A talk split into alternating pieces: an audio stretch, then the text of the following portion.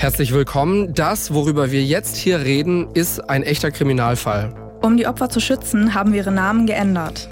Heute zu Gast ist eine Polizistin vom LKA Rheinland-Pfalz. Sie wird uns erklären und erzählen, wie eigentlich die Zusammenarbeit von den ganzen Polizeien in Europa funktioniert. Kleiner Hinweis noch von uns. In dieser Folge wird es auch kurz um das Thema Nekrophilie gehen, also Sex mit Toten. Wenn ihr euch das lieber nicht anhören wollt, dann hört vielleicht lieber eine andere Folge von uns an. Fünf Minuten vor dem Tod. Der Das Ding Kriminalpodcast mit Luisa und Jost. Folge 70. Der Mörder, der verschwand.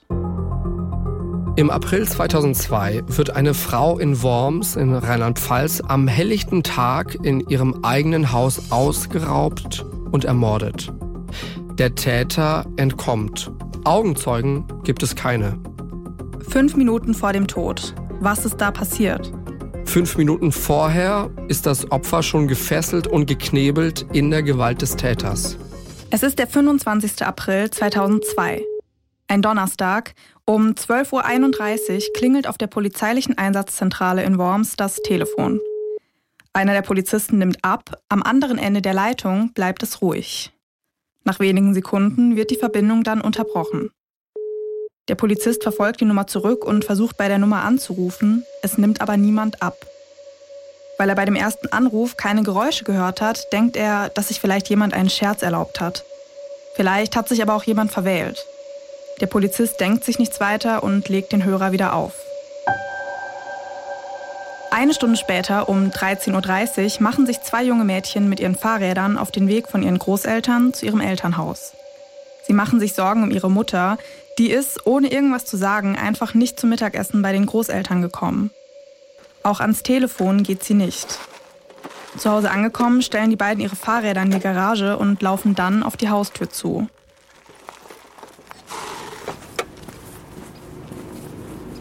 In dem Moment kommt ein Mann auf sie zu. Er ist komplett schwarz angezogen und hat eine Sonnenbrille auf. Die Mädchen fragen ihn, was er hier machen würde. Der Mann antwortet, dass er da ist, um hier grün zu schneiden. Er hat einen hörbar englischen Akzent. Jetzt sagt er den Mädchen, dass noch seine Wasserflasche und sein Glas im Haus stehen würde. Er fragt sie, ob sie ihn noch mal ins Haus lassen könnten. So langsam werden die beiden Mädchen aber misstrauisch. Sie kennen den Mann nicht. Sie fragen ihn, wo ihre Mutter sei. Der Mann antwortet, sie sei einkaufen. Die ältere der beiden fordert ihn jetzt auf, mit ihrer Schwester draußen zu warten. Sie würde reingehen und nach seiner Flasche suchen. Im Flur fällt dem Mädchen sofort das Chaos auf. Sie findet die Flasche dann auch nicht, wie vom Mann beschrieben, auf dem Terrassentisch, sondern auf dem Wohnzimmerboden. Sie nimmt die Flasche und geht damit wieder raus zu ihrer Schwester und dem fremden Mann. Der Mann nimmt die Flasche und macht sich dann schnell auf den Weg. Die beiden Mädchen gehen ins Haus. Jetzt sieht auch die andere Schwester das Chaos im Flur. Die beiden bekommen Angst. Als sie am Morgen aus diesem Haus raus sind, sah das alles noch nicht so aus. Sie rufen ihren Opa an, wir haben ihn in dieser Folge Heinz genannt. Heinz setzt sich ins Auto und macht sich auf den Weg zu seinen Enkelinnen. Kurz vor 14 Uhr kommt er beim Haus seiner Tochter an. Gemeinsam durchsuchen die drei den Keller und das Erdgeschoss. Als sie nichts finden, machen sie sich auf den Weg in den ersten Stock. Sie schauen alle Zimmer durch. Dann fällt Heinz auf, dass Wasser unter der Badtür durchläuft. Das Bad ist von außen abgeschlossen. Heinz schließt die Tür auf. Die Badewanne ist übergelaufen. In der Badewanne im Wasser liegt seine Tochter auf dem Bauch. Ihre Beine und ihr rechter Arm ragen aus der Wanne raus. Heinz versucht seine Tochter zu retten. Er dreht sie auf den Rücken und hebt sie aus der Badewanne. Dann trägt er sie ins Kinderzimmer und legt sie dort aufs Bett. Er versucht sie wieder zu beleben. Dabei hilft ihm jetzt auch ein Nachbar, der das Schreien und das Weinen der beiden Mädchen gehört hat. Sie rufen den Rettungsdienst. Der ist dann auch ziemlich schnell da und auch eine Notärztin kommt dazu. Aber es ist zu spät. Die Notärztin kann nur noch den Tod der Frau feststellen. Was ist passiert? Warum musste die Frau sterben? Und wer hat sie umgebracht? Dafür spulen wir einen Tag zurück, zum Mittwoch, dem 24. April. Die Frau, das spätere Opfer, haben wir Sabine genannt. An diesem Abend ruft Sabine bei Magda an. Magda kommt alle zwei Wochen donnerstags vorbei, um Sabine im Haushalt zu helfen. Sabine sagt ihr diesmal aber, dass sie am nächsten Morgen einen Massagetermin habe und ob sie stattdessen am Freitag zum Saubermachen vorbeikommen könne. Die beiden Frauen einigen sich dann auf den Freitag und legen wieder auf. Am nächsten Morgen wird Sabine gegen 6.40 Uhr von ihrer älteren Tochter geweckt. Das Mädchen ist zu dem Zeitpunkt 14 Jahre alt. Ihrer Tochter ging es am Vorabend nicht so gut und weil ihr Vater wegen seiner Rückenprobleme sowieso besser auf der Matratze im Kinderzimmer schlafen kann, haben die beiden dann für die Nacht einfach ihre Betten getauscht. Wir haben Sabines Mann Axel genannt. Axel macht sich schon gegen 7.30 Uhr am Morgen auf den Weg. Er muss noch ein Geburtstagsgeschenk besorgen. Sabine und ihre Töchter frühstücken zusammen, dann machen sich die beiden Mädchen auf den Weg in die Schule. Gegen 8.30 Uhr kommt Axel dann aber auch schon wieder nach Hause. Um kurz vor neun telefoniert Sabine kurz mit ihrer Schwägerin, dann trinken sie und Axel zusammen noch einen Kaffee, bevor er sich auf den Weg zur Arbeit macht. Als Axel weg ist, telefoniert Sabine dann nochmal mit ihrer Schwägerin. Ihr sagt sie auch, dass sie sich gegen 13 Uhr mit ihren Töchtern bei ihren Eltern zum Mittagessen treffen wolle. Nach dem Telefonat macht sich Sabine dann auf den Weg zu ihrer Massage. Zwischen 10 und 11 ist Sabine bei der Massage. Danach kommt sie wieder zurück nach Hause. Kurz nachdem sie zu Hause ist, klingelt es an der Tür. Sie macht auf, vor der Tür steht ein Mann. Er trägt dunkle Klamotten und eine Sonnenbrille. Sabine kennt den Mann und lässt ihn ins Haus. Sie geht mit ihm auf die Terrasse. Sie gibt ihm eine Flasche Wasser und ein Glas. Diese Flasche und das Glas wird sie später auf den Wohnzimmerboden stellen. Und von dort wird die eine Tochter das Glas und die Flasche aufheben und nach draußen bringen. Die beiden unterhalten sich miteinander. Irgendwann fragt der Mann Sabine nach Geld. Sabine macht dem Mann klar, dass sie ihm kein Geld geben werde. Das gefällt dem Mann überhaupt nicht. Er greift Sabine an. Als sie anfängt nach Hilfe zu rufen, drückt er ihr mit der Hand den Mund zu. Mittlerweile sind die beiden nicht mehr auf der Terrasse, sondern im Erdgeschoss. Sabine wehrt sich heftig gegen ihren Angreifer. Während die beiden kämpfen, entsteht Chaos. Ein Wäschekorb wird umgestoßen, die Rollgarderobe verschoben und einige Paar Schuhe durcheinander gebracht. Mit so viel Widerstand hat dieser Mann nicht gerechnet. Er schlägt jetzt immer wieder mit der Faust auf Sabine ein. Dann rennt er zu der noch offenstehenden Terrassentür, macht sie zu und zieht die Vorhänge vor. Bei diesem Zuziehen und Vorhang zuschieben hinterlässt er eine sogenannte daktyloskopische Spur.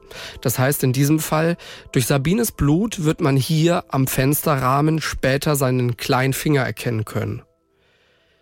Den Moment, in dem der Mann zur Terrasse rennt, um die Tür zu schließen, nutzt Sabine, um in den ersten Stock zu fliehen. Hier schließt sie sich im Kinderzimmer ein und setzt um 12.31 Uhr einen Notruf ab. Da ist der Mann aber schon wieder hinter ihr her. Er tritt die Tür des Kinderzimmers ein. Dadurch fällt die Türgarderobe im Zimmer runter und das Namensschild an der Tür geht kaputt. Als er Sabine am Telefon sieht, reißt er die Steckdose, in der das Telefon steckt, aus der Wand. Weil wir erinnern uns, wir haben ja das Jahr 2002, das heißt, wir haben auch ganz klassische Schnurtelefone. Dann packt der Mann Sabine und zerrt sie in das gegenüberliegende Schlafzimmer. Auch hier macht er das Fenster zu und schiebt die Vorhänge vor. Er packt Sabine wieder und schlägt weiter auf sie ein. Er fragt sie jetzt, wo sie ihren Schmuck und andere wertvolle Gegenstände aufbewahren würde. Durch die Schläge geht Sabine irgendwann zu Boden und schlägt mit dem Hinterkopf an der Wand oder dem Boden auf. Der Mann nimmt Sabine und wirft sie aufs Bett. Hier fesselt er sie an Armen und Beinen mit Textilklebeband. Außerdem knebelt er sie, so kann sie dann nicht mehr um Hilfe rufen. Er nimmt ihr ihren Ehering ab und fragt sie jetzt nochmal, wo sie ihre Wertgegenstände aufbewahrt. Sabine deutet auf den Schrank, der im Schlafzimmer steht. Hier im mittleren Teil des Schrankes findet der Mann einen Goldbarren und eine Schmuckkassette. Im Nachttisch findet er dann außerdem noch den Ehering von Axel, Sabines Mann, und ein Sparbuch und ein Messer. Er lässt Sabine im Schlafzimmer zurück und geht dann nochmal runter ins Wohnzimmer. Hier findet er zwei Taschen mit 800 Euro Bargeld, Sabines Reisepass und ihren Führerschein. Außerdem steckt er da noch Schriftstücke, Fotos und zwei Kuscheltiere ein. Der Mann durchsucht dann noch Sabines Sporttasche. Das ist die Sporttasche, die sie nach der Massage in der Küche abgestellt hat. Aber da findet er nichts mehr, was ihn interessiert. Dann nimmt er eine andere Sporttasche und steckt seine Beute in diese Tasche rein. Insgesamt erbeutet er Sachen im Wert von mehreren tausend Euro. Allein der Goldbarren ist laut einem Bericht der BBC etwa 15.000 Pfund, also knapp 18.000 Euro wert. Nachdem er seine Beute verstaut hat, macht der Mann sich wieder auf den Weg nach oben. Er weiß, dass Sabine ihn anzeigen wird. Sie kennt ihn. Deswegen beschließt er, sie jetzt umzubringen. Er holt einen schwarzen Drehstuhl aus dem Kinderzimmer und setzt Sabine, die immer noch gefesselt ist, auf diesen Stuhl. Er rollt sie ins Bad. Hier im Bad dreht er den Hahn der Badewanne auf und schaut zu, wie sich die Wanne mit Wasser füllt. Dann geht alles ganz schnell. Er packt Sabine und drückt sie mit dem Kopf unter Wasser. Sabine ertrinkt in der Wanne. Nachdem der Mann sich sicher ist, dass sie tot ist, löst er die Fessel und nimmt ihr den Knebel aus dem Mund. Dann zieht er ihre Leggings und ihren Slip aus und vergewaltigt sie. Dabei schwappt Wasser aus der Badewanne auf den Boden. Der Mann lässt Sabine in der Wanne liegen und schließt das Bad von außen zu. Zurück im Schlafzimmer versucht er, seine Spuren zu verwischen. Er zieht das Bett ab und packt die Bettwäsche zusammen mit dem Fesselungsmaterial zu den Wertsachen in die Sporttasche. Er nimmt die Sporttasche und läuft zu seinem Auto. Wo er das Auto genau abgestellt hat, das kann später nicht mehr festgestellt werden. Als er den Tatort schon verlassen hat, fällt ihm die Wasserflasche ein und das Glas. Er weiß, dass an der Flasche und am Glas auch seine Spuren gefunden werden könnten. Also läuft er nochmal zurück. Als er in die Sackgasse einbiegt, in der das Haus von Sabine steht, sieht er ihre beiden Töchter mit dem Rad.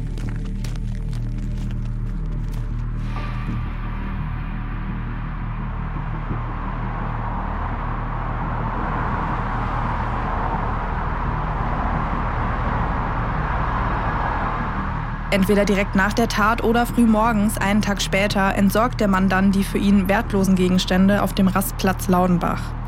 Laudenbach, das ist schon wieder eine Stadt in Baden-Württemberg, das ist von Worms aber nur so eine gute halbe Stunde weg. Und dieser Rastplatz, der liegt eben auf halbem Wege zwischen seinem Wohnsitz und dem von seiner Lebensgefährtin.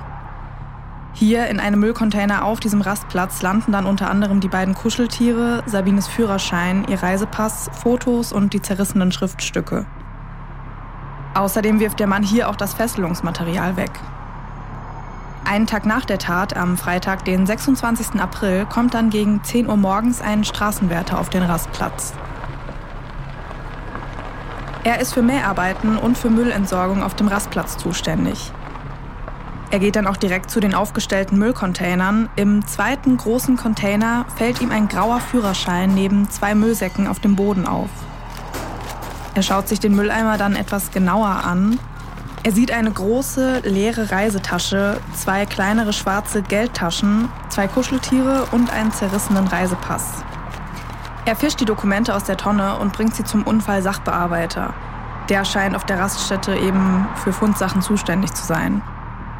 Später wird der Mann sagen, dass er davon ausgegangen sei, dass die Dokumente geklaut worden waren. Doch schon am Wochenende bekommt er über die Nachrichten von dem Mord an einer Frau in Worms mit. Das Alter der Toten passt zu dem Alter der Frau, deren Führerschein und Reisepass er aus dem Container geholt hat. Der Mann meldet sich dann bei der Polizei. Er sagt aus, dass der Müllcontainer am Mittwoch, den 24. April gegen 8.48 Uhr am Morgen zuletzt geleert worden sei. Am 25. April, dem Tag der Tat, sei der Parkplatz wegen Mäharbeiten von 9 bis 15 Uhr gesperrt gewesen. Der Täter kann die Sachen also nur zwischen 15 Uhr am Donnerstag und 10 Uhr morgens am Freitag entsorgt haben. Dieser Fall kann mehrere Jahre lang nicht aufgeklärt werden. Erst sechs Jahre später wird die Polizei den Täter festnehmen können. Dazu aber später mehr. Bevor wir uns den unbekannten Mann genauer anschauen, wollten wir erst noch mal erfahren, wer Sabine ist. Zum Zeitpunkt der Tat ist Sabine 45 Jahre alt. Sie hat einen Bruder und eine Schwester. Ihr Vater hat sich erfolgreich ein Maschinenbaubüro aufgebaut, das er zu dem Zeitpunkt der Tat, also 2002, seinem Sohn, dem Bruder von Sabine, übergeben hat. Sabine hat Englisch und Französisch auf Lehramt studiert. Das Problem war nur, nach ihrem Studium gab es viel zu viele Lehrkräfte. Deswegen hat sie dann eben nicht als Lehrerin, sondern als Fremdsprachensekretärin gearbeitet. Irgendwann lernt sie dann Axel kennen, sie wird schwanger und die beiden heiraten. Sabine ist anscheinend sehr gläubig und setzt sich wohl regelmäßig mit religiösen und spirituellen Fragen auseinander. Sie engagiert sich in der evangelischen Kirchengemeinde, geht jeden Sonntag zum Gottesdienst und zu Gebetskreisen. Ihr Mann Axel führt das von seinem Vater gegründete Architektenbüro. Wirklich profitabel ist das aber nicht. Zu den finanziellen Schwierigkeiten kommen gesundheitliche Probleme. Sabine hatte Ende der 90er Jahre Brustkrebs. Das belastet die Ehe der beiden. Aber wer ist eigentlich der Täter? Wer ist der fremde Mann mit dem englischen Akzent? Wir haben den Mann Jack genannt. 2002 ist Jack 44 Jahre alt. Er ist britischer Staatsangehöriger. Er wird in Liverpool geboren und nach der Trennung seiner Eltern wächst er bei seiner Mutter in St. Helens auf. St. Helens ist ein kleiner Ort, knapp 30 Kilometer von Liverpool entfernt. Seinen Vater sieht Jack nur noch ab und zu an den Wochenenden. Jack hat mehrere Halbgeschwister aus den späteren Ehen seiner Eltern. Mit 14 zieht er zu seinem Vater nach Liverpool, mit 16 macht er seinen Schulabschluss. Mit 16 macht er dann auch bei einem einjährigen Probetraining in der Jugend U18-Mannschaft des FC Liverpool mit. Nach diesem Probetraining werden Jack Spielerverträge von verschiedenen Vereinen angeboten. Jack lehnt aber alle ab. Er will nur in Liverpool spielen. Bis 1978 dient er dann für drei Jahre bei der Royal Navy auf einer Fregatte und wird sogar zum Taucher ausgebildet. In dieser Zeit fängt er auch an zu boxen. Er nimmt sogar an Wettkämpfen zwischen den Besatzungen der Fregatten teil. Obwohl er sich für neun Jahre verpflichtet hat, wird er 1978 unehrenhaft entlassen. Der Grund? Jack hat sich unerlaubt vom Schiff entfernt. Er selbst sagt dazu, dass er das nur gemacht habe, um seine erste Frau heiraten zu können. Für die Hochzeit habe er nämlich keinen Urlaub bekommen. Danach macht Jack dann im Rahmen eines von der britischen Regierung finanzierten Fortbildungskurses eine Ausbildung zum Schreiner. Er arbeitet dann in einer Firma in Manchester, die muss aber schon bald aus wirtschaftlichen Gründen dicht machen. Jack beschließt dann, sein Glück in Deutschland zu versuchen und zieht 1980 um. Da ist er 22 Jahre alt. Als seine Kurzzeitarbeitsstelle beendet ist, zieht er dann zurück nach Liverpool. Schon ein Jahr später kommt er aber wieder nach Deutschland. Hier arbeitet er als Schreiner und Zimmermann, erst für einige deutsche Firmen, später dann als selbstständiger Subunternehmer für Firmen in den Niederlanden und Belgien. Durch die Selbstständigkeit hat Jack kein geregeltes Einkommen, außerdem gibt er zu viel Geld aus. Zum Zeitpunkt der Tat hat er ca. 10.000 Euro Schulden. Jack war zweimal verheiratet. Als er seine erste Frau heiratet, ist er gerade mal 19 Jahre alt. Sie ziehen später zusammen nach Deutschland. Die beiden haben drei Kinder, lassen sich aber dann scheiden 1999. Der Grund? Seine Frau hat Jack betrogen. Und als Jack das rausfindet, schlägt er seine Frau. Und er schlägt dem Mann, mit dem sie ihn betrogen hat, eine leere Bierflasche über den Kopf. Nach der Scheidung hat Jack mehrere kürzere Beziehungen. Im Sommer 2001 lernt er dann in einem Pub eine Frau kennen. Die beiden kommen zusammen. Jack macht ihr immer wieder teure Geschenke oder lädt sie in Restaurants ein. Auch mit ihrer Tochter versteht er sich gut. Schon nach wenigen Monaten schlägt Jack der Frau deshalb vor, dass sie doch zusammenziehen sollen. Der Frau geht das alles aber viel zu schnell. Sie stört außerdem, dass Jack so eifersüchtig ist. Die beiden trennen sich. Nach der Trennung wirft Jack seiner Ex-Freundin alle möglichen Sachen an den Kopf. Er unterstellt ihr zum Beispiel, dass sie nebenbei als Escort-Dame arbeiten würde. Und damit er davon nichts mitbekommen würde, habe sie ihm was ins Essen gemischt. Er fängt auch an, ihr nachzustellen. Er schläft vor ihrer Wohnungstür und passt sie bei der Arbeit ab. Jack geht sogar zu ihrem Chef und unterstellt diesem Chef, eine Beziehung mit seiner Ex-Freundin zu haben.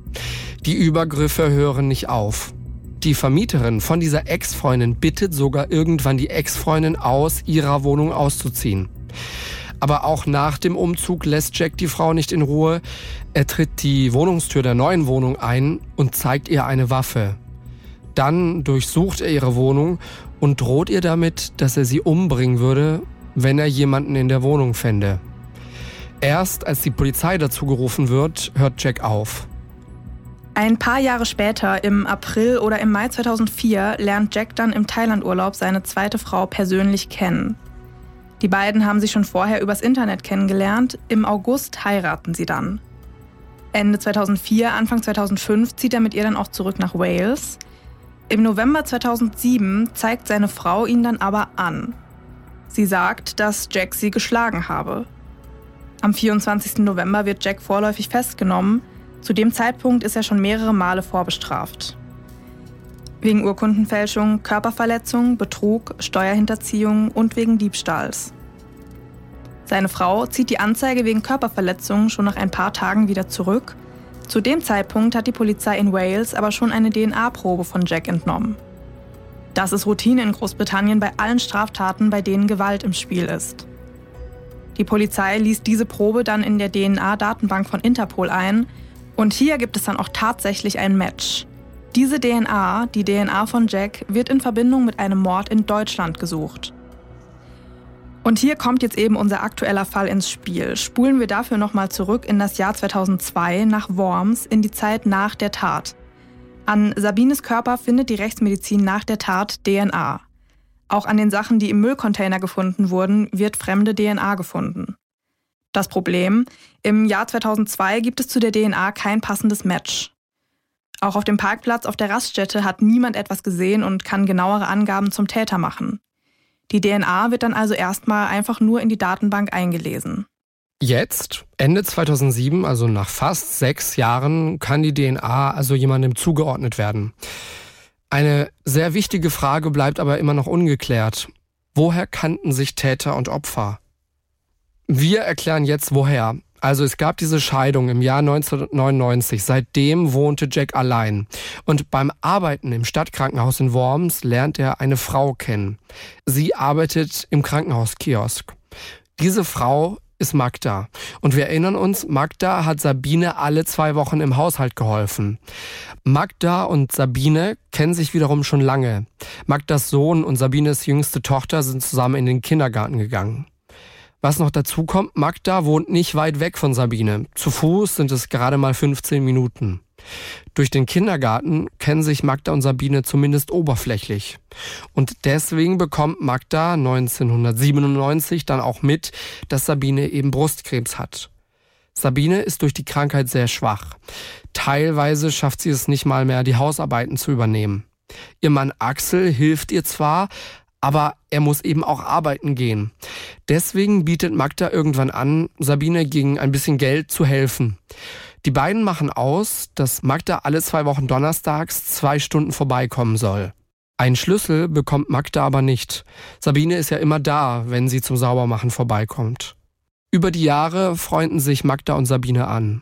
Sabine redet mit Magda über ihre Krankheit und Magda vertraut sich Sabine an, wie es ist, als alleinerziehende Mutter einen Sohn mit einer Behinderung großzuziehen.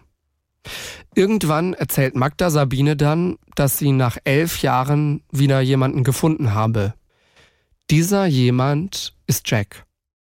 Im Winter 2000 lernt Sabine Jack dann zum ersten Mal kennen. Sabine steht an diesem Tag gerade mit ihren beiden Töchtern vor einer Metzgerei. Magda und Jack fahren zusammen in einem Kastenwagen an der Metzgerei vorbei. Als Magda Sabine sieht, stellt sie Jack vor. Im selben Winter bessert Jack dann Silikon im Waschbecken von Sabines Gästebad aus. Magda hatte vorgeschlagen, dass Jack die kleine Reparatur doch übernehmen könnte. Dafür verlangt er auch kein Geld. Im Juli 2001 trennen sich Magda und Jack dann. Danach begegnen sich Sabine und Jack mindestens noch einmal. Sie treffen sich zufällig beim Einkaufen. Dabei fragt Sabine Jack, ob er ein Fenster in ihrem Haus reparieren könne. Ob diese Reparatur dann auch stattgefunden hat, kann später aber nicht mehr herausgefunden werden. Kommen wir zurück zu den aktuellen Ermittlungen. Nach seiner Verhaftung wegen Körperverletzung Ende 2007 wird Jack dann auch wegen des Mordes an Sabine vorläufig festgenommen. Das Amtsgericht Mainz hatte am 24. Januar einen Haftbefehl gegen Jack erlassen. Und fünf Tage später wurde dann auch ein europäischer Haftbefehl gegen ihn erlassen. Ab dem 8. Februar sitzt Jack dann in Auslieferungshaft, er kommt nach Deutschland, wo er ab dem 29. Februar in Untersuchungshaft sitzt. Während Jack im Gefängnis sitzt, werden die Ermittlungen in dem sechs Jahre alten Mordfall wieder aufgerollt. Die Polizei interessiert sich vor allem dafür, welchen Grund Jack hatte, Sabine auszurauben. Eine Zeugin sagt aus, dass Jack, nachdem sie schon keinen Kontakt mehr miteinander gehabt hatten, eines Tages vor ihrer Tür gestanden und um Geld gebeten habe. Eine Freundin seiner ersten Frau sagt aus, dass sie immer mit der Familie Mitleid gehabt habe. Es sei der Familie finanziell nie gut gegangen, manchmal sei der Kühlschrank leer gewesen. Sie sei dann mit Jack oder seiner Frau zum Einkaufen gefahren und habe die Rechnung übernommen, weil die Kinder ihr so leid getan hätten. Ein Kollege von Jack erzählt, dass Jack in guten Monaten manchmal bis zu 8000 D-Mark verdient habe, aber trotz dieser guten Monate immer pleite gewesen sei. Wenn er Geld gehabt habe, sei er großzügig damit umgegangen und habe teilweise auch Geld an Leute verliehen, von denen er es nicht zurückbekommen habe. Er habe sein Geld aber auch für Spielautomaten und Wetten ausgegeben. Auch bei ihm habe er sich nur gemeldet, wenn er Geld oder Arbeit gebraucht habe. Einer anderen Zeugin ist auch aufgefallen, dass Jack immer Geld gebraucht habe. Sie habe das darauf geschoben, dass er ja eine Familie habe ernähren müssen. Kurz vor der Hochzeit mit seiner zweiten Frau habe er auch wieder eine größere Summe Geld gebraucht. Er habe diese Zeugin damals von Thailand aus angerufen und sie um 250 Euro gebeten. Jacks Sohn hat das alles ein bisschen anders mitbekommen. Er sagt aus, dass er von finanziellen Schwierigkeiten seiner Eltern nichts mitbekommen habe. Ihm habe auch in der Kindheit und in der Jugend nie irgendwas gefehlt. Allerdings sagt er auch, dass die Probleme seiner Eltern wohl als Jugendlicher von ihm ferngehalten wurden, weil er vielleicht damals noch zu jung dafür war. Nach der Trennung habe ihm sein Vater nie gesagt, wofür er sein Geld ausgeben würde und habe mit ihm auch nicht über seine Probleme geredet. Es sagen dann auch mehrere Personen zur Gewaltbereitschaft von Jack aus. Ein Zeuge sagt, er habe von einem von Jacks Angestellten gehört, dass er seine erste Frau geschlagen habe. Zu ihm habe Jack gesagt, dass er seine zweite Frau geschlagen habe, weil sie ihn mit Schlafmitteln betäubt habe, um als Prostituierte arbeiten zu können. Das kann auch eine zweite Zeugin bestätigen. Die Polizei ermittelt dann weiter und findet schließlich raus, woher Jack Sabine gekannt hat. Hinweise auf einen möglichen zweiten Täter oder eine Anstiftung von außen findet die Polizei aber nicht. Es werden dann natürlich auch nochmal die Nachbarn von damals befragt, die können aber nichts Neues sagen. Sie beschreiben der Polizei aber nochmal den Mann, den sie damals zum Tatzeitpunkt vor Sabines Haus gesehen haben. Die Beschreibung klingt nach Jack. Am Ende der Ermittlungen ist klar, dass Jack die Tat begangen haben muss. Durch seine finanzielle Lage hatte er ein Motiv für den Raub. Die BBC hat außerdem berichtet, dass Teile von Sabines Goldschmuck bei Jack gefunden worden seien.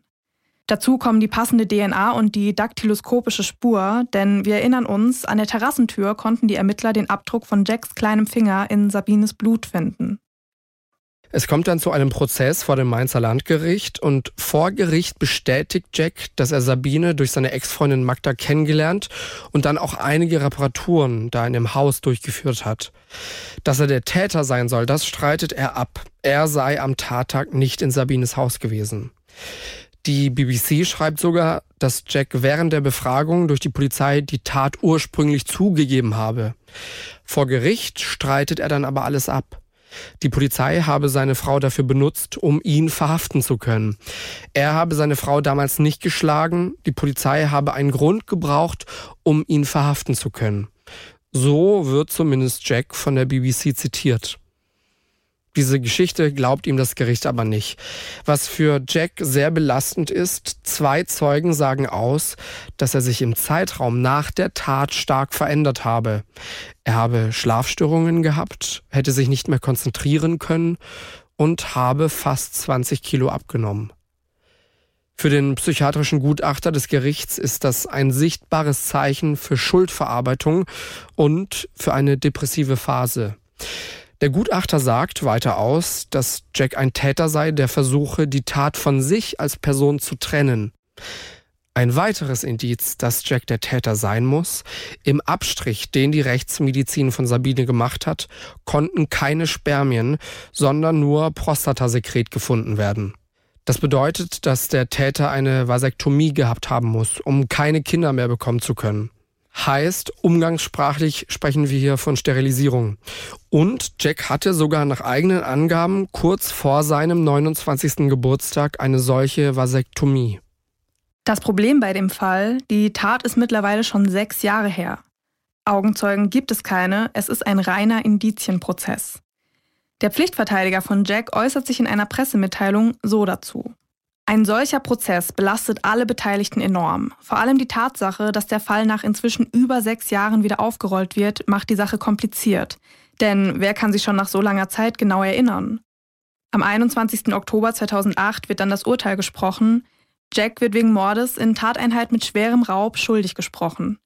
Er muss lebenslang ins Gefängnis.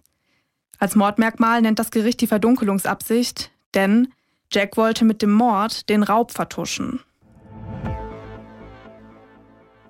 Und jetzt wird es sehr, sehr spannend. Wie funktioniert das eigentlich, wenn die Polizei in Deutschland mit der Polizei in England oder in anderen Ländern zusammenarbeitet? Zum Beispiel bei so einem Mordfall.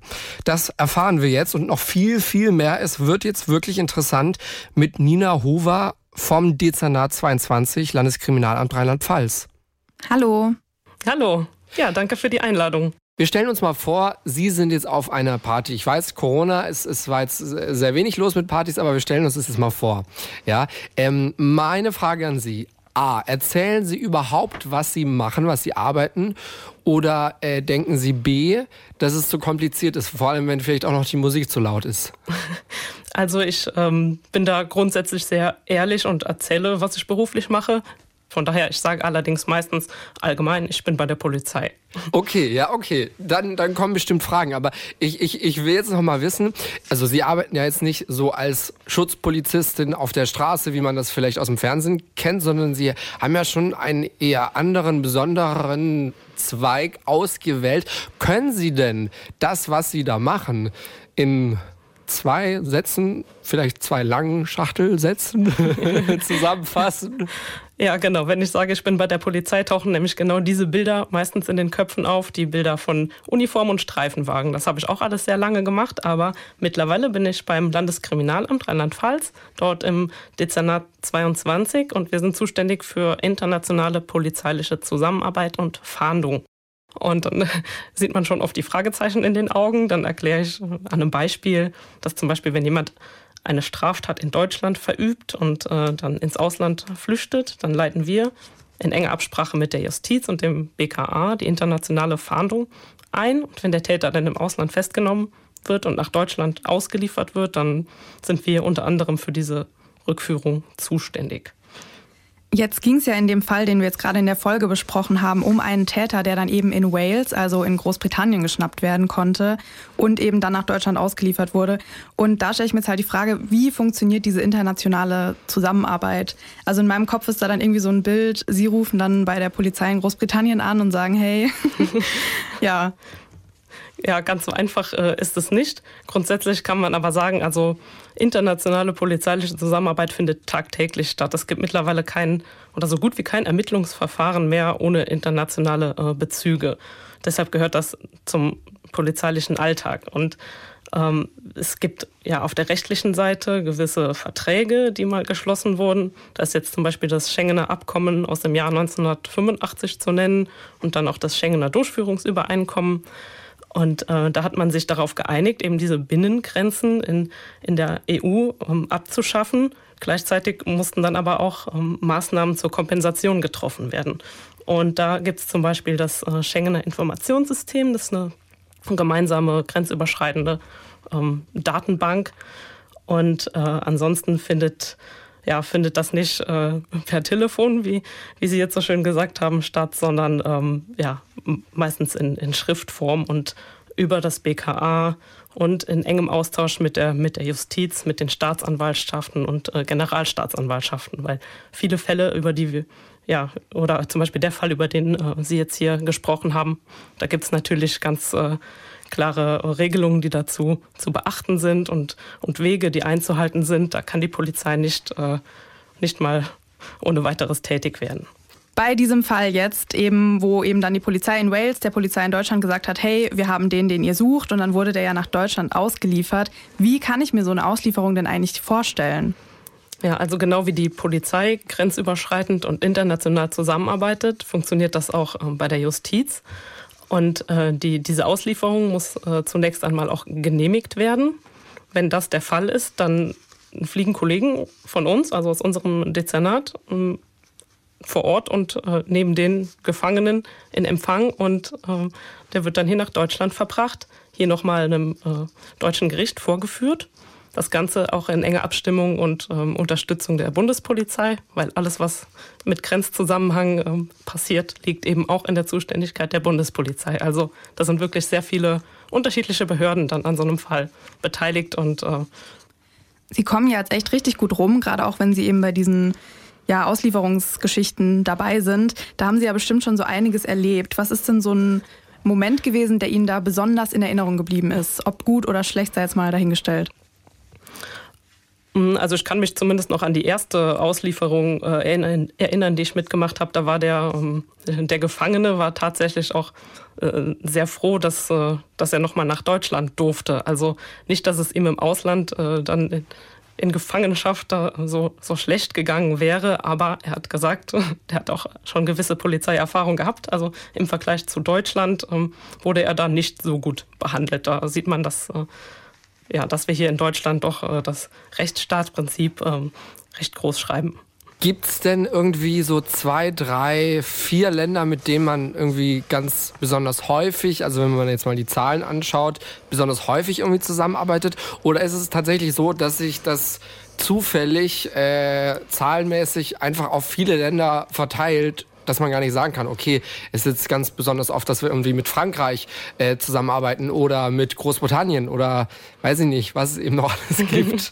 Also in der alltäglichen polizeilichen Arbeit würde ich mal sagen, dass es ja, natürlich die, die Staaten, die an Rheinland-Pfalz angrenzen, dass man mit denen häufiger Kontakt hat, weil die Wege dort ja auch einfach kürzer sind, auch für den, für den Straftäter möglicherweise. Und äh, ansonsten im Europaraum könnte ich jetzt kein Land hervorheben, wo, mit dem wir besonders oft oder besonders wenig Kontakt haben.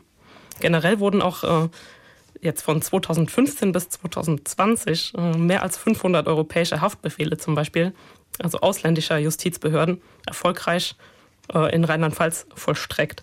Und äh, die gleiche Größenordnung, also mehr, auch mehr als 500 Fälle, ähm, wurden im Ausland vollstreckt. Also rheinland-pfälzische äh, Behörden haben gefahrtet und festgestellt, dass der Täter im Ausland sitzt. Es gibt einen europäischen Haftbefehl und der Täter wurde dann im Ausland festgenommen. Also es kommt wirklich sehr oft vor, aber man kann keine einzelnen Staaten hervorheben. Sagt Nina Huber vom LKA Rheinland-Pfalz.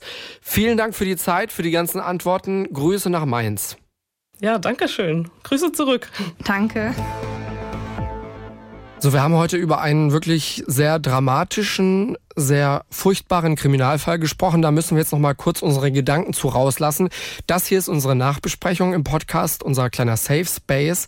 Da sagen wir eben, was wir gefühlt haben, was wir uns gedacht haben bei der Recherche, wie wir damit umgegangen sind und was für vielleicht auch private Gedanken wir so zwischen den Zeilen hatten bei dieser Recherche. So, und Luisa, dir ist äh, eine Kleinigkeit aufgefallen, ne? Genau, also was mir direkt aufgefallen ist, wo ähm, ich eben die Recherche durchgelesen habe, da stand nämlich schon ganz am Anfang, dass Sabines Töchter den Jack ja eigentlich auch kennen, in Anführungszeichen. Also sie haben ihn ja zusammen mit ihrer Mutter eben einmal an diesem Tag vor der Metzgerei getroffen. Das heißt, sie haben ihn schon mal gesehen. Aber natürlich ist es eigentlich nicht so verwunderlich, weil ich, wenn ich mir das so vorstelle, ich bin 14 Jahre alt und ich gehe mit meiner Mutter einkaufen und sie trifft halt irgendwen, dann achte ich da jetzt auch nicht so genau drauf. Also wenn der dann keine Ahnung, wie lange das auch später war, ungefähr so ein halb, dreiviertel Jahr später vor meiner Tür steht, dann erkenne ich den wahrscheinlich auch nicht wieder. Also die wirklich Leidtragenden in diesem Fall sind ja auch diese Töchter, ja, die ihrer Mutter da beraubt wurden. Ne? Ja, vor allem, dass sie sie ja auch mit ihrem Opa da zusammen gefunden haben. Also das fand ich eigentlich am schlimmsten. Also allein diese Tatsache, ich finde es irgendwie immer, also was heißt besonders schlimm, aber ich finde es ist schon nochmal so eine extra Ebene, wenn man in seinem eigenen Haus umgebracht wird. Du hast gerade schon unsere Nachbesprechung so als Safe Space angeteasert und ich finde halt, das Zuhause ist ja der ultimative Safe Space. Also zu Hause fühlt man sich ja eigentlich immer sicher und wohl und wenn dann sowas passiert, also das ist einfach total krass. Und dann eben diese Tatsache von den, von den eigenen, von den eigenen Töchtern äh, gefunden zu werden und von dem Vater. Und als Vater das war ja seine Tochter, ja. willst du ja also in deinem, in deinem Kopf ist es ja so, dass deine Kinder niemals vor dir sterben werden. So, ja. so ist ja die ordentliche Welt, so stellt man sich das vor, so ist der Lebensablauf. Und alles, was dagegen was dann nicht so passiert, ist ja verstört dich und bringt alles durcheinander und, und, und macht dein Leben völlig kaputt. Vor allem, wenn es dann halt auch einfach ein Mord ist. Also nicht irgendwie eine Krankheit oder ein Unfall, sondern wirklich auch noch dieses, da wurde jemand aus dem Leben gerissen von einer anderen Person. Ja, also alles ist schlimm daran. Vor allem haben wir hier halt auch schon wieder so einen Fall. Er wollte den Raub vertuschen. Also allgemein Morde mit Verdunkelungsabsicht. Irgendwie, ich verstehe das halt nicht, weil du hast eine Tat, die überhaupt nicht so schlimm wäre, also für die du nicht so lange im Gefängnis landen würdest, wie dann letztendlich für einen Mord. Also das ja. verstehe ich halt nicht, wie man dann eben darauf kommt, um das zu vertuschen, begehe ich jetzt einen Mord. Also das geht mir überhaupt nicht in den Kopf rein. Aber gut, in Anführungszeichen, dass dann eben die Aufklärungsraten bei Tötungsdelikten so hoch sind äh, ja. in Europa und vor allem in Deutschland und dass eben hier auch nach vielen, vielen Jahren doch noch äh, jemand rechtskräftig verurteilt wurde. Auch wenn es natürlich, jetzt musst du dir mal auch wieder die Opferperspektive vorstellen, wie ohnmächtig du dich wahrscheinlich fühlen würdest, wenn deine Mutter getötet würde.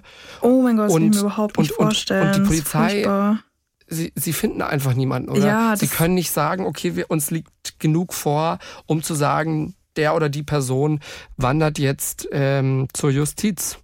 Ich glaube, das macht es halt schon nochmal schlimmer, wenn du halt eben diese Gewissheit einfach nicht hast und dann halt einfach wirklich sechs Jahre in Ungewissheit lebst, weil also man kennt das ja auch aus dem Fernsehen oder generell bei Ermittlungen es werden ja verschiedene Leute aus dem Umfeld gefragt. Alle werden gefragt, wo wart ihr zu dem Zeitpunkt? Bestimmt wurde eben auch Sabines Mann Axel ähm, befragt, wo er zu diesem Zeitpunkt eben war und wer als potenzieller Täter einfach in Frage kommt und da dann einfach niemanden zu finden und man hat die ganze Zeit so diese Ungewissheit, wer war das jetzt? Wer war das? War das jemand, den ich kenne? Wo, wo ist diese Person jetzt? Also ich fand das schon krass und sechs Jahre ist halt auch echt eine lange Zeit. Aber fällt ja auch dieses Muster auf, dass wir hier immer wieder mit Männern zu tun haben, die extrem eifersüchtig sind, die denken, ihnen stehen irgendwelche Menschen zu. Ähm, so war das bei ihm ja auch. Ich meine, das war jetzt hier keine irgendwie Ex-Beziehungstat, aber wie er mit seinen Beziehungen umgegangen ist, das, das, äh, das ist eine Sache, die ist uns immer und immer und immer wieder hier begegnet und wird es wahrscheinlich auch noch häufiger. Ja. Einfach zu denken, mir gehören diese Menschen, ähm, dieser Mensch möchte nicht mehr mit, mit, mit mir zusammen sein, das akzeptiere ich nicht, ich setze mich drüber hinweg, ich bedrohe andere Menschen und hier ging es ja jetzt ums Finanzielle. Die Frau möchte mir kein Geld geben, also nehme ich mir das einfach, weil wahrscheinlich denkt er sich, das steht ihm irgendwie zu, keine Ahnung. Genau, und dann ist eben dieser Punkt, okay, was mache ich denn jetzt? Die wird mich ja, sie wird ja zur Polizei gehen. Also wir hatten das wirklich, wie du sagst, schon sehr oft, hauptsächlich natürlich in Beziehungstaten, aber hier halt auch genau das gleiche Muster, diese krasse Eifersucht. Seiner einen Freundin hat er ja wirklich nachgestellt, ihre Tür eingetreten. Dann soll er ja auch seine beiden Ex-Ehefrauen oder ich weiß gar nicht, wie es mit der zweiten Frau aussieht, ob die sich dann haben scheiden lassen oder nicht, aber halt jedenfalls, dass er die halt auch geschlagen haben soll. Dann diese völlig absurden Unterstellungen, sie hätten ihm irgendwas ins Essen gemischt, um als Prostituierte zu arbeiten. Also da dachte ich mir auch so, wie kommt man auf sowas? Warum würde man sowas denken? Warum würde man sowas irgendwem unterstellen? Also total bescheuert einfach nur. Und ja, aber ich verstehe es halt immer noch nicht mit dieser Verdunkelungsabsicht, weil wenn ich halt irgendwo hingehe mit dem Ziel, ich raube diese Person aus, dann muss mir ja eigentlich schon im Voraus klar sein, okay, diese Person, die wird jetzt vermutlich zu Hause sein. Und dann, was, was dann? Dann erkennt sie mich ja oder vielleicht auch nicht oder keine Ahnung. Aber das muss dir doch vorher klar sein, dass du angezeigt werden könntest dafür. Das ist doch dann nicht, ah, okay, ich habe die jetzt ausgeraubt, hm, was mache ich jetzt? Ach ja, jetzt bringe ich sie halt um. Ja, absolut. Ey, apropos Tötungsdelikte, ich habe jetzt hier gerade nochmal nachgeschaut beim Bundeskriminalamt. Wenn wir jetzt nur Morde anschauen, ja, also die Fälle, die der Polizei bekannt wurden, 94,2 Prozent war da die Aufklärungsquote 2021. Das sieht jetzt erstmal sehr, sehr viel aus auf den ersten Blick, ja, 94,2. Okay, das, das ist ja, also es ist ja, wie du sagst, schon hoch, aber jeder unaufgeklärte Mordfall ist natürlich super schlimm für eben die Angehörigen, die halt mit dieser Ungewissheit leben müssen. Genau, von 100 Fällen kann man dann ja also statistisch gesehen, dass sechs, sechs Morde da nicht aufgeklärt werden. Ja. Was ich ganz interessant finde, sorry, ich bin jetzt in diesen ganzen Zahlen hier noch. ähm, wenn ich jetzt mal so die letzten Jahre anschaue, ab 2010, am niedrigsten in Anführungszeichen war es 2019. 2019 hatten wir eine Aufklärungsquote von nur in Anführungszeichen in Deutschland 91 Prozent äh, aller Morde, die eben in diese Statistik reinzählen. Ne? Wir sprechen jetzt hier nicht über Tötungsdelikte, die überhaupt nicht erkannt worden sind, über Totschlag ähm, oder über, über, über irgendwie Körperverletzung mit Todesfolge oder so. Wir reden nur über Mord und äh, 91,4 wurden 2019 nicht aufgeklärt. Also das war quasi der Low-Punkt in den letzten zehn Jahren. Mhm. Ja, das sind neun von 100 Fällen. So, jetzt haben wir aber nicht 100 Fälle in Deutschland, sondern mehr. Aber ja. es sind schon einige, aber es ist trotzdem natürlich eine sehr, sehr hohe Aufklärungsquote. Und wenn wir jetzt mal so makaber mit ein bisschen Humor das ausdrücken wollen, lieber doch nicht morden, weil man wird geschnappt. Die Statistik sieht jetzt nicht so gut aus äh, für uns alle. Okay, bevor das jetzt hier aber noch zu nerdig wird mit den ganzen Zahlen, würde ich sagen, wir gehen mal rüber in den, naja, bisschen schöneren Teil unserer Nachbesprechung. Mhm. Und zwar an dieser Stelle auch nochmal herzlich willkommen jetzt hier nach der Sommerpause. Ihr habt jetzt sechs Wochen Ruhe vor uns gehabt, mehr oder weniger. Und was uns super gefreut hat, wir haben dieses Jahr zum allerersten Mal eine Postkarte bekommen und zwar von einem Hörer von uns, dem Jean-Luca. Und wir haben uns einfach so darüber gefreut. Also danke nochmal an der Stelle, weil es schreiben uns ja viele von euch immer nette Nachrichten auch über Insta, also über Kriminalpodcast. Manches kommt auch per Mail rein. Aber ich finde so eine handgeschriebene Postkarte ist einfach nochmal so, ah, special einfach. Das ist was ganz Besonderes, ja. ja das total. ist was ganz Besonderes. Ähm, willst du noch vorlesen, was da so drauf stand, oder behalten wir das für uns? Also, da stand, hallo liebe Luisa, hallo lieber Joost, ich mag euch und eure Folgen echt, ihr rettet meinen Tag sehr oft, danke, liebste Urlaubsgrüße von der Ostsee. PS, Pflanzen gießen nicht vergessen. Wie könnten wir? Bei mir ist jetzt nichts, nichts äh, äh irgendwie eingegangen über, über den Urlaub. Also ich rede jetzt von den Pflanzen innen drin. Äh, Im Garten ist alles tot, aber. Oh mein Gott, ja. Also bei uns hat es tatsächlich auch einigermaßen gut überlebt. Aber der Balkon, der ist jetzt echt, der ist jetzt durch. Also es war einfach viel zu heiß und zu trocken diesen Sommer. Da hat auch das ganze Gießen nichts gebracht. Jetzt dann auch mit dem Regen, ähm, ja, nee, also da ist einfach alles tot. Aber wir haben irgendwann aufgehört zu gießen. Also unsere kleinen Bäume, ja, ne, aber so Gras und so, da haben wir dann auch irgendwann gesagt, ey, ganz ehrlich, ähm, Überall fehlt das Wasser, die, die Pegel der Flüsse sind leer. Weißt du, mhm. so wichtig ist unser Gras dann hier nicht. Jetzt ist es eher so Stroh. Aber mein Gott, ja, also. Ja, also wir haben ja nur, also wir haben ja nur einen Balkon und keinen Garten. Deswegen hatten wir da jetzt auch nur nicht eben. so viel, ja, stimmt. Ja, unsere Tomaten und halt noch ein paar Balkonpflanzen. Aber die, die jetzt so total vertrocknet sind, also manche sehen halt echt aus, als hätte man die eine Woche in die Sahara gestellt. Ich finde es echt krass. Also die gießen wir jetzt auch nicht mehr. Ich war das erste Mal in meinem Leben campen. Ähm, obwohl es auch Glamping hieß, aber ich, also Geil. vom Gefühl her war es dann doch eher Camping, ähm, wenn man äh, jetzt mal äh, über den Platz redet. Also, weil wir waren schon einige, so ein paar Leute und richtig privaten Space hattest du nur auf dem Klo und ähm, die Klotür, naja, die hat, die war aus Holz und da waren halt so Löcher. Und da konntest du durchgucken. Das heißt, du konntest von außen äh, durch Löcher schauen, wer denn da gerade sitzt. Oh mein Und dann Gott. haben wir irgendwann angefangen, da Toilettenpapier in diese Löcher reinzustecken. Es war interessant, sagen wir so, ja. Und was genau war dann daran das glamourös in Glamping? das weiß ich auch nicht, ja. Okay, das habe okay. ich nicht mitbekommen. Weil also wir waren letztes Jahr glampen und wir hatten da halt echt unsere eigene Holzhütte, sogar mit Fernseher und halt einem eigenen Bad. Also, Hattet ihr eine Spülmaschine? Nee, das also so eine Küche hatten wir nicht. Es war halt echt wie so eine kleine Holzhütte, aber halt ein bisschen ja, besser eingerichtet, würde ich jetzt mal sagen. Also mhm. man hatte schon mehr als jetzt halt, ja klar, also es war jetzt halt nicht so wirklich Camping, du konntest jetzt auch nicht selber kochen, aber es war halt ja, so hüttenmäßig. Die ganze Anlage bestand halt nur aus diesen kleinen Hütten. Ähm, ja, fand ich ganz gut, weil ich glaube, ich wäre jetzt nicht so der klassische Camper, muss ich ehrlich sagen. Wo wart ihr da? In Kroatien war das. Ah, schön. Aber ihr wart jetzt in Frankreich, oder? Wir waren in Frankreich und ähm, wir waren in der Region, ich weiß nicht, ob ihr das mitbekommen habt, vor so drei Wochen oder so ging das durch die Medien und auch über Insta.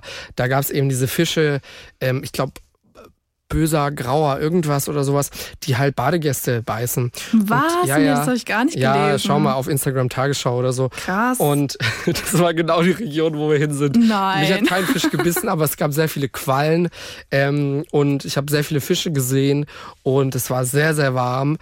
aber es war auch sehr, sehr schön. Und ich bin zum allerersten Mal in meinem Leben, ich weiß nicht, wie dieses Teil heißt, aber ich werde es nie wieder fahren. Es, es ist so eine Art aufblasbare Luftmatratze, ein bisschen größer, ein bisschen breiter.